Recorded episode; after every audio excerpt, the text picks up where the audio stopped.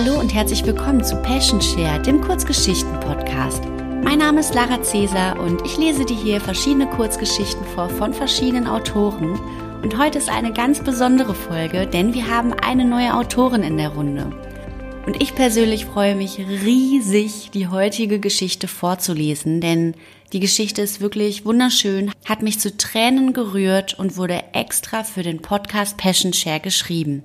An dieser Stelle nochmal vielen lieben Dank an die liebe Jenny für deine Mühe und diese wunderbare Geschichte.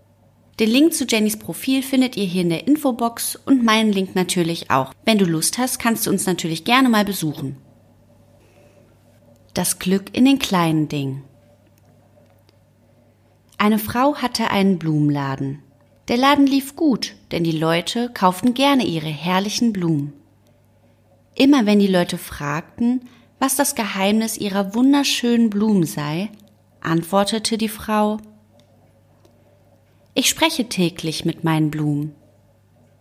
Die Menschen lachten dann für gewöhnlich und hielten die Antwort für einen Scherz.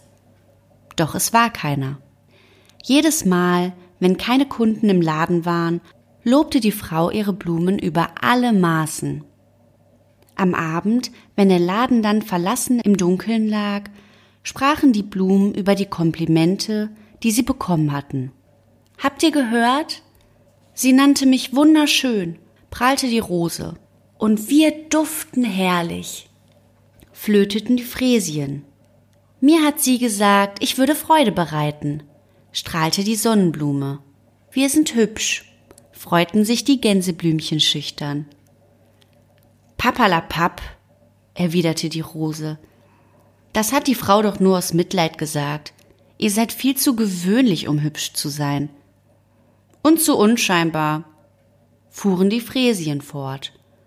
Und zu klein, ergänzte die Sonnenblume. Traurig ließen die Gänseblümchen ihre Köpfe hängen. Als die Frau am nächsten Morgen den Laden betrat, sah sie sofort, dass etwas die Gänseblümchen bedrückte. Meine Hübschen, rief sie, Lass den Kopf doch nicht hängen. Aufmunternd gab sie den Gänseblümchen ein Schluck Wasser. Die Gänseblümchen hoben der Frau zuliebe ihre Köpfe, doch sie waren immer noch sehr traurig und spürten die abwertenden Blicke der anderen Blumen. Es dauerte nicht lange, da betrat ein Mädchen an der Hand ihres Vaters den Laden. Aufmerksam sah das Mädchen sich um. Meine Frau, ihre Mutter, ist im Krankenhaus, erklärte der Vater. Es geht ihr schon besser, aber sie darf noch nicht nach Hause. Ich möchte ihr Blumen mitbringen, damit sie ganz schnell wieder gesund wird, fügte das Mädchen hinzu. Bestimmt nimmt sie die schönste, dachte die Rose. Wir werden das Krankenhaus mit unserem Duft betören sagten sich die Fräsien. Ich bin die richtige Blume dafür, ich verbreite Freude, dachte die Sonnenblume. Die nehmen wir mit, sagte das Mädchen und zeigte auf die Gänseblümchen. Eine gute Wahl, freute sich die Frau, während alle anderen Blumen empört die Köpfe schüttelten. Die Frau packte die Gänseblümchen ein und wünschte dem Mädchen alles Gute für die Mutter. Am Abend rätselten die Blumen im verschlossenen Laden darüber, warum das Mädchen gerade die Gänseblümchen genommen hatte.